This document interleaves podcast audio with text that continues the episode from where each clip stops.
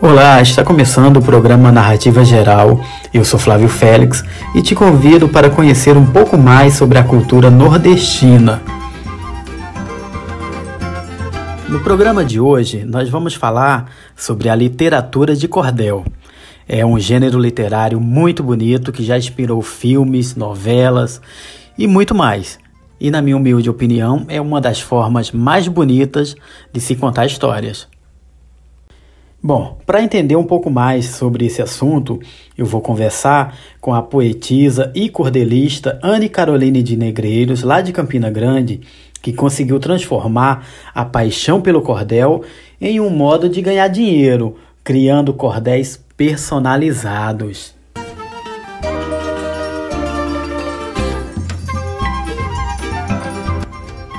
Como prometido, ela já está aqui Anne, seja muito bem-vinda ao nosso programa. Eu sou Anne Caroline e a poesia é vitrine que espelha o brilho do olhar. Eu canto, eu danço, declamo e a poesia é o que eu amo e inspira meu caminhar. Eu sou Anne Caroline Santos de Negreiros, sou enfermeira e poetisa na cidade de Campina Grande. É, comecei a escrever meus versos rimados com sete anos de idade.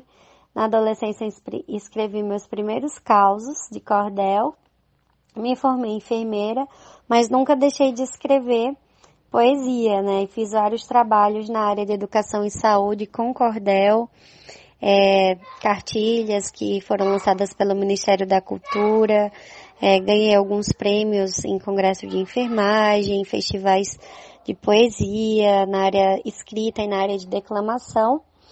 E hoje em dia trabalho no CAPS AD, com dependência química e saúde mental, e tenho uma oficina que se chama Salada Artística, onde é, a gente trabalha vários tipos de arte, como principalmente a poesia, mas também a música, o teatro, a dança. E é isso. Anne, muita gente acaba confundindo o cordel com o repente, por causa das semelhanças que existem entre os dois. Você consegue nos explicar a diferença entre eles? O cordel é a arte de fazer versos numa estrutura própria da literatura de cordel, que pode ser sextilha, setilha, décima, é, pode ser estilo martela galopado, pode ser galope à beira-mar, é, e é escrito. Né? Então, a literatura de cordel, ela é apresentada ao público em forma de folhetos, geralmente. Atualmente a gente está usando outros formatos também de apresentação. Antes era mais formato de folheto. E a gente pensa para poder escrever. A diferença do repente é que pode ser usado qualquer estrutura do cordel escrito, mas ele é feito na hora. Né? Então, o repente é uma arte que é feita na hora é, de, do festival ou na cantoria, né? Ele é um verso de improviso, enquanto que o cordel ele é um verso feito, é, pensado, né? Anne, eu achei incrível esse lance de transformar as histórias das pessoas em cordel. Como é que surgiu essa ideia de criar um cordel personalizado? O meu trabalho com cordel personalizado surgiu em 2012, quando eu lancei na internet, no meu Facebook na época, a ideia de transformar sua história em cordel. Essa ideia surgiu porque muitas pessoas já me procuravam para fazer cordel para homenagem e eu fazia gratuitamente, voluntariamente. Eu mesma sempre homenageava as pessoas que eu gostava, é, através da literatura de cordel, da poesia. E aí alguma amiga sempre pedia, ah, faz uma para minha mãe, faz uma para o meu pai. E aí eu decidi começar a trabalhar com isso, né? Quando é, no ano do meu casamento, que foi 2012, eu fiz a minha história em cordel. Eu e meu marido sentamos e escrevemos nossa história. Meu marido não é cordelista, mas ele gosta muito de poesia. E a gente fez juntos a nossa história do nosso relacionamento. Foi lindo, muito emocionante. Várias outras pessoas quiseram também fazer. E aí eu pensei, não posso ficar fazendo de graça, porque é um trabalho que me dá, é toda uma inspiração. E no início eu cobrava bem baratinho, só um preço simbólico para é, pagar pelo menos o trabalho, o tempo gasto, mas depois eu fui estruturando, Eu fiz vídeo para divulgação no YouTube, então coloquei lá no YouTube cordel personalizado, sua história em cordel, com desenhos que eu mesma desenhei e, e digitalizei editei pelo computador. Fiz um vídeo bem amador, mas que até hoje ele faz bastante sucesso e muitos clientes vêm para mim através desse vídeo. E aí tinha um blog que eu já tinha é, no passado, desde 2011, que se chama Cordelando 389. Cordelando foi um projeto que eu fiz em 2010 e fui premiada pelo Ministério da Cultura. Ganhamos aqui em Campina Grande uma sala toda equipada para desenvolver oficinas de cordel com a comunidade onde eu já atuava desde 2009. Então, esse nome Cordelando foi o que eu usei inicialmente lá no meu blog e também na minha página do Facebook, Cordelando 389. Mas depois que eu, que eu defini que seria cordel personalizado, eu decidi em 2016 só, criei a rede do Instagram, que então é, foi o ano que eu comecei a, a entrar no Instagram, tinha uma conta pessoal, mas eu percebi que eu queria uma conta mesmo profissional para postar só coisas do cordel, já que estavam surgindo clientes nessa área. E aí criei a conta do Instagram, Cordel Personalizado. O YouTube eu personalizei também, deixei Cordel Personalizado. Não consegui personalizar o meu blog e o Facebook, que já eram antigos, já de, de Cordelando, mas o conteúdo ele ficou sendo o mesmo. E depois criei conta de Gmail com cordel personalizado. E aí a gente fez é, o MEI do cordel, né? É, o cordel se tornou empreendimento mesmo, um microempreendimento. A gente é, fiz logomarca e comecei a divulgação mais profissional. Hoje em dia tem uma equipe que trabalha comigo, né? Tem alguns ilustradores que trabalham comigo nesse empreendimento, tem animadores que fazem as minhas videoanimações em cordel, é, tem diagramador que faz a parte de diagramação dos cordéis. A gente tem uma mini gráfica também nesse empreendimento onde produzimos os cordéis, né? Tem uma pessoa só para produção de cordéis, que são muitos.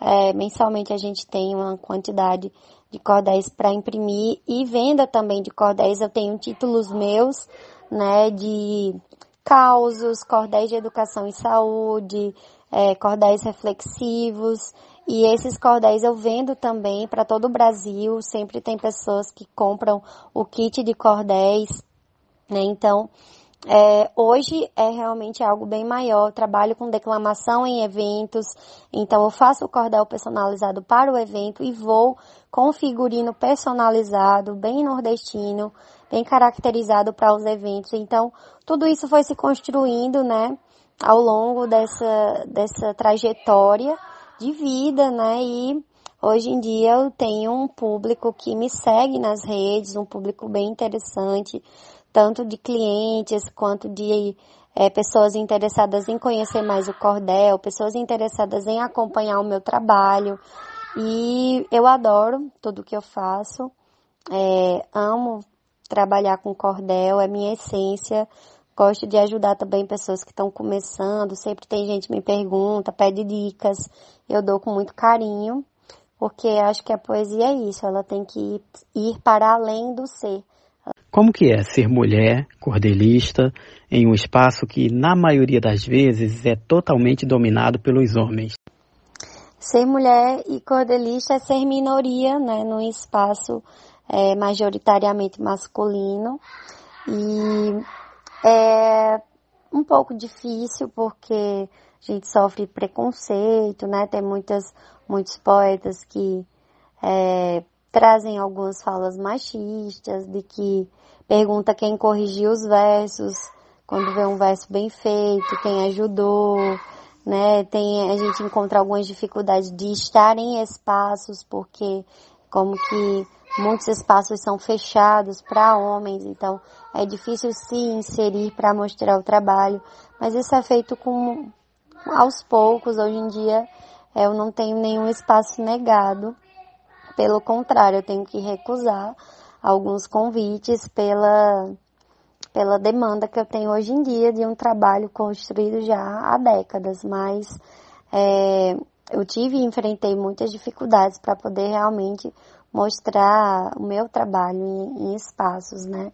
Então a gente faz parte hoje de um movimento que se chama Cordel Sem Machismo, que é um movimento de mulheres, feito por mulheres, para a gente buscar esse espaço na poesia popular do cordel, com respeito, com equidade, com valorização do que a gente faz, sem sermos menosprezadas, diminuídas e até mesmo humilhadas, como acontece com muitas mulheres no cordel. Então a gente faz parte desse movimento Cordel Sem Machismo, levanto, levanto essa bandeira junto com várias outras cordelistas e a gente vai se descobrindo também, porque antes a gente pensava que éramos poucas mulheres no cordel, mas a gente descobriu que o que era pouco era o espaço para a gente se mostrar, né? Então a gente busca se apoiar, né, umas às outras, as mulheres as mulheres que fazem cordel para a gente tentar se fortalecer. Anne, quem é ou foi o poeta que te inspirou a dar os primeiros passos no mundo do cordel? Bem, a primeira poeta, poetisa que me inspirou na vida foi minha mãe, que sempre gostou de escrever poesia, nunca se empoderou desse lugar, nunca publicou folheto, nem livro, mas sempre escreveu e foi inspirado nela, principalmente a minha grande referência de vida é a minha mãe, Jusilene Negreiros, que é professora de português e foi quem é, me ajudou a dar os primeiros passos na minha escrita na infância, né? E durante a vida conheci vários poetas cordelistas que me inspiraram, é, como Manuel Monteiro, especialmente ele é um cordelista que é de Campina Grande, é, já falecido, mas uma grande inspiração para mim, fez parte da Academia Brasileira de Literatura de Cordel. Seus escritos versavam muito sobre é, temas de cidadania, de saúde, de causos, de histórias clássicas contadas em cordel. Então ele é uma inspiração forte na minha vida, Manuel Monteiro. Tem o poeta Chico de Assis, que é de Ouro Velho, também na Paraíba, que eu conheci na adolescência e foi uma inspiração para mim também. Lourdes Ramalho, cordelista e dramaturga, pesquisadora também, que é do Rio Grande do Norte, mas fez muita carreira na minha cidade, Campina Grande. Ela é uma grande referência de, do, de como usar o cordel em cena. Então, o cordel para teatro, ela é uma grande inspiração. E Maria das Neves Batista Pimentel, que é considerada a matriarca do cordel, a mãe do cordel brasileiro, primeira mulher a fazer cordel no Brasil, né? Inclusive ela não podia no início colocar-se como autora, ela precisava usar o pseudônimo do é, marido dela, Altino Alagoano, sendo que ela que escrevia, depois que isso se revelou na prática. Né? E o pai do cordel, que é Leandro Gomes de Barros, ele é uma inspiração para mim por ser um, o cordelista que mais publicou cordéis na história do cordel brasileiro, temas diversos, apesar de ter ressalvas com algumas obras dele, onde representa o machismo. O Brasil tem um leque cultural muito grande e na mesma proporção também tem um leque de preconceitos. É, e eu quero te perguntar o seguinte: você já sofreu algum tipo de preconceito regional por ser nordestina? Eu nunca vivenciei é, situação de preconceito regional pessoalmente, né? Eu já viajei é, para vários lugares do Nordeste, para fora do Nordeste também, pelo Brasil, me apresentando e nunca vivenciei pelo contrário, sempre vejo uma valorização é, desse trabalho no cordel, gente que vem tirar foto, como eu gosto de me caracterizar, eu sempre me apresento com chapéu de couro, sandália rasteira, e o pessoal gosta, principalmente fora do Nordeste, tem muitos nordestinos pelo Brasil e eles se, se identificam, conhecem alguém, tem algum familiar do Nordeste, e valorizam bastante a cultura. Nas redes sociais também sou muito valorizada. É, o público tem demonstrado muito interesse pelo, pelo meu trabalho.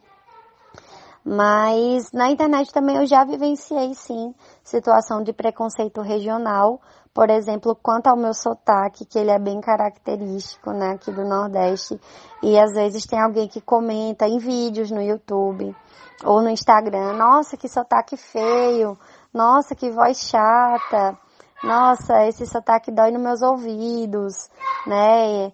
Já senti, é, sofri preconceito de pessoas que dizem que não era para me apresentar com chapéu de couro, que fica caricato.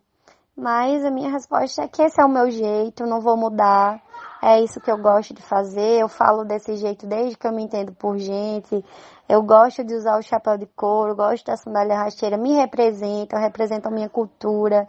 E isso eu não vou mudar porque uma pessoa em mil não gosta. Então, vez por outra vem algum comentário assim, mas nem dou atenção porque a gente nunca vai agradar a todos, né?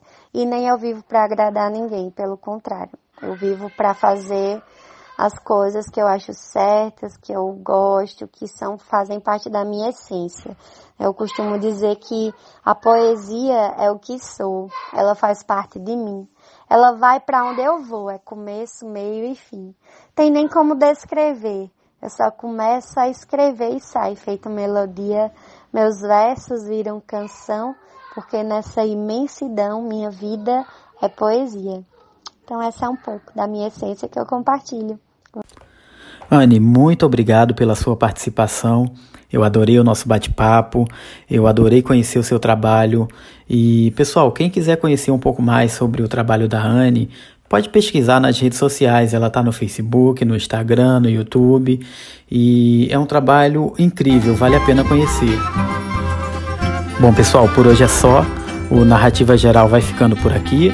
E no próximo programa nós vamos conhecer um pouco sobre os bonecos de Olinda, é, sua importância cultural e seu impacto na economia local. Abraço a todos e a gente se encontra na próxima narrativa.